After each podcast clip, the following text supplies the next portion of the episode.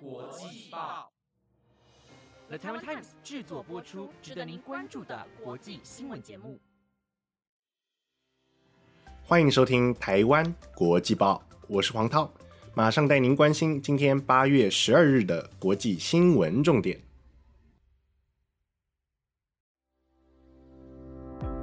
Hello，由于上周没有做到自我介绍，所以我简单自我介绍一下。我是黄涛，是你们第二季的主持人。这个八月的每个礼拜四，我都将为各位播报国际新闻。那么，不知道大家对于最近开放内用仪式有什么想法？我个人的话，的确比较喜欢在餐厅内用餐，毕竟我这个人除了吃饭之外，同时也是要吃气氛的。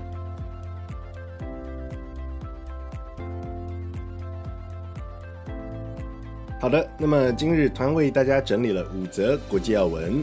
首先带各位追踪阿富汗的局势，塔利班秋风扫落叶，政府军兵败如山倒。如今阿富汗总统甘尼亲赴前线坐镇，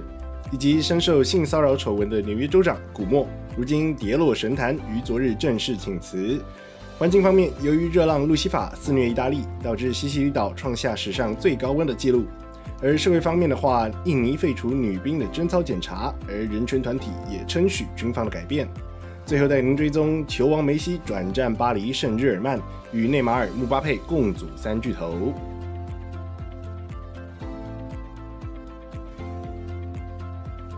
首先为各位追踪阿富汗的最新局势，武装分子塔利班在短短一周之内占领了阿富汗超过四分之一的省会。军情告急之下，阿富汗总统甘尼于十一日飞往北部重镇马萨，以提振政府军的士气。然而，甘尼前脚才抵达马萨，塔利班后脚便攻陷了费萨巴，使得费萨巴成为六日以来第九个沦陷的城市。而总统甘尼这次前往马萨，正是为了与当地强人努尔和军阀杜斯坦就如何捍卫这座城市进行会谈。因为一旦马萨失守，除了将对克布尔政府带来灾难性的打击外，也代表着政府对于北方城市的掌管彻底失守。根据 CNN 报道。塔利班已经成功占领阿富汗北部九个省的首都，而政府军的部队几乎没有反击与招架的能力。此外，根据报道指出，有不少政府军的士兵逃离了基地，并换上平民服装，生怕遭受暗杀或是处决。于此，除了显示出政府军早已军心涣散之外，更显示出他们对于塔利班的恐惧。同时，塔利班的气焰更是日渐猖狂。除了取得第二大城坎大哈的控制权外，还将该市监狱中数千名囚犯无条件释放。并让这些囚犯加入他们的行列，一同打击政府军。对此，美国总统拜登则表示：“阿富汗必须为自己战斗，为自己的国家战斗。我们会维持撤军的承诺，同时也不后悔当初的决定。”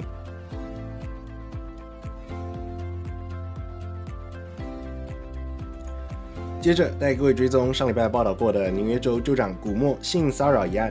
因防疫有功而声名大噪的纽约州州长古默于昨日正式宣布请辞，而辞职的原因正是性骚扰丑闻一事。这也使他成为继2008年史毕哲招妓丑闻案下台后第二位任期未满便辞职的纽约州长。而62岁的副州长霍楚将接替州长职务，成为纽约州223年来第一位女州长。同时，即将接棒的副州长霍楚也表示。他会与古默保持距离，并强调州政府内不会有行为不检点的官员。然而，回到一周之前，当纽约州检察长詹乐霞公布调查报告，并指控古默以不当言语和不顾他人意愿拥抱、亲吻、触摸、骚扰至少十一名女性，并且触犯多项联邦以及州法律时，古默依旧坚称自身的清白，表示绝无此事。不过，在总统拜登、联邦众议院议长佩洛西等民主党大佬纷纷与他划清界限，并呼吁他下台后，古默终于在庞大压力下，于前日向控诉他性骚扰的女性致歉，并于昨日正式请辞，表示当前情况之下，我能够协助的最佳方式就是卸任，让政府重新上轨道。最后，根据路透社报道，在古默辞职后，即将接任州长的霍楚将在两周之后正式入主州政府，掌管美国人口第四多的大州。同时，霍楚也公开宣誓，未来在他的领导之下，没有人会在有毒的工作环境下进行工作。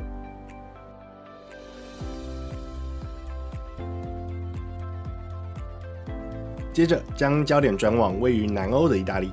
反气旋路西法引发的热浪肆虐意大利，西西里岛的今日气温更是标志摄氏四十八点八度，估计将会打破欧洲史上最炎热的纪录。而根据世界气象组织的资讯显示，当前欧洲官方最高温记录是一九七七年希腊雅典所创下的摄氏四十八度。根据意大利当地的气象预测，路西法将横越意大利的内陆，并往北部推进，而首都罗马等城市的气温也会随之攀升。本周，意大利各地除了受到热浪侵袭之外，南部的西西里岛以及卡拉布里亚更传出野火灾情。而西西里岛首府巴勒摩附近的马多涅山脉野火灾情更是延烧数日之久，无论是农作物、家畜、民宅或是公寓大楼，皆遭受不少损害。这波地中海热浪除了让许多国家写下数年来的最高温纪录之外，也造成意大利南部野火蔓延，以西西里岛、卡拉布里亚和普利亚的灾情最为严重。不具名意大利消防员更是表示，在西西里岛和卡拉布里亚两地，短短十二个小时之内就进行了超过三百次的打火行动，连夜扑灭了燃烧数千公亩土地的火势。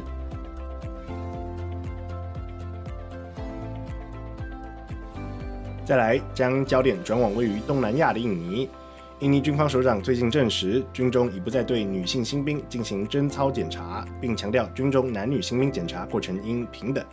对此，长期抗议贞操检查的人权团体都表示欢迎，认为军方做了正确的事。其实，非政府组织人权观察在2014和2015年都对于此做法进行过调查，并于2017年再次呼吁终止此一检查措施。此外，人权观察指出，这种让医生检查新进女兵处女膜，好以确认她们是否守贞的良知检查，是屈辱并且残忍的。即便当时世界卫生组织也曾表示，此一方式不具科学有效性，同时处女膜的外观也不是有过性行为的可靠指标。但是，过往印尼军方仍旧坚持，这种检查对于确认所招募的新兵是否符合道德标准是非常重要的。如今，印尼军方宣布终止这项检查，也总算符合了人权团体的期望。对此，印尼全国妇女抗暴委员会负责人安迪表示，这种检查从来都没有必要性。人权观察印尼研究员安德瑞亚斯也表示，贞操检查除了侮辱人格和歧视之外，同时也伴随着心理创伤，而这次的改变是做了对的事。同时，人权观察研究员哈索诺也表示，过往的访谈中有不少新晋女兵表示，她们被两名女性护士扶住肩膀与双腿，以供男性医师检查，并在事后留下了心理创伤。所以，终止这项措施是正确的决定。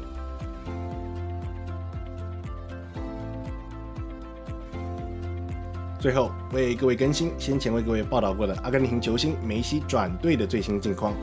发甲豪门巴黎圣日耳曼俱乐部在昨日正式宣布，阿根廷球王梅西将加盟球队。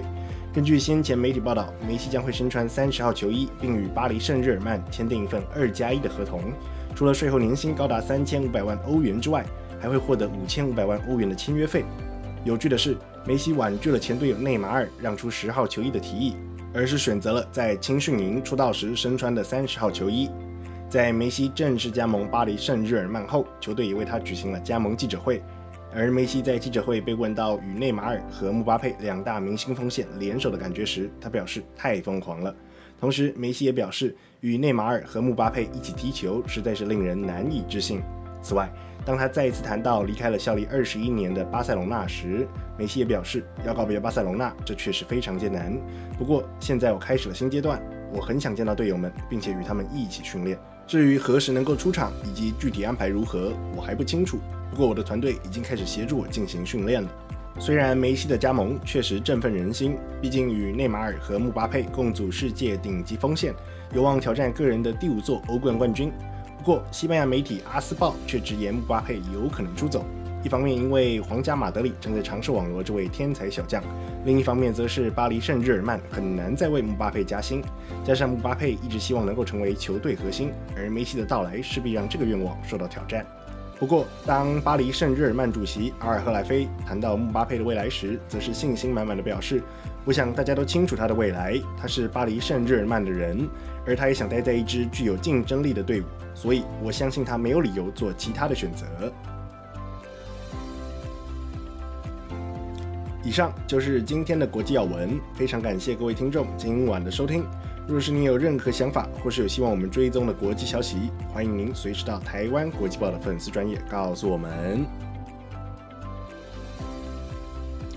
以上节目内容皆由 The Taiwan Times 制作播出。那么我们就下周再见，拜拜。